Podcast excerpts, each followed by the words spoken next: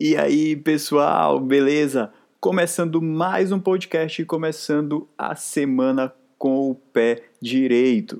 Começamos a semana com o Ibovespa em alta. No momento que eu estou gravando esse podcast, estamos subindo mais de 2%, seguindo principalmente as bolsas asiáticas. Né? Xangai, por exemplo, fechou hoje com alta de 5,7%. Ou seja, conseguimos chegar hoje aos 99 mil pontos na nossa bolsa. Será que hoje mesmo a gente ainda consegue chegar nos 100? Será? Será que essa semana a gente bate os 100? Eu, como sempre, muito otimista, espero que sim, que já está na hora.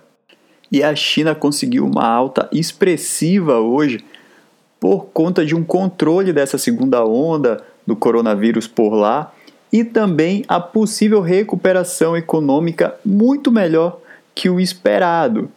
E também o Michael Spencer, que é economista-chefe e de pesquisa para a Ásia do Deutsche Bank, falou que a China está saindo rapidamente da epidemia da Covid-19 e que todos os dados desde meados de fevereiro apontam para uma recuperação em V. E isso, óbvio, que foi positivo também. Já aqui no Brasil, o destaque fica para uma entrevista que o Paulo Guedes deu para a CNN.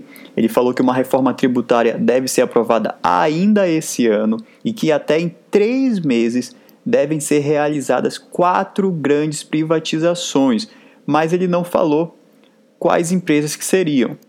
Hoje também saiu o relatório Focus do Banco Central, né, mostrando que os economistas do mercado financeiro aumentaram levemente a projeção do PIB para esse ano. Na semana passada, a gente estava com uma retração de 6,54%.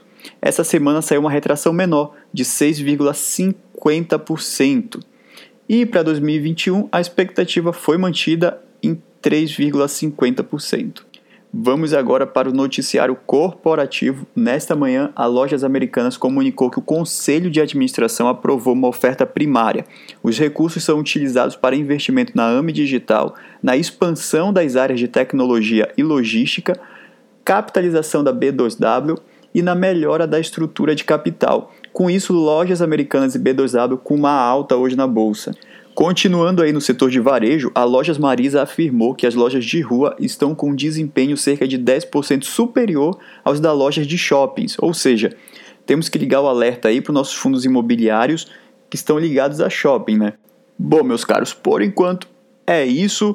Dia hoje super positivo, vamos ver se a semana continua assim. Então até o nosso próximo podcast. Abraço.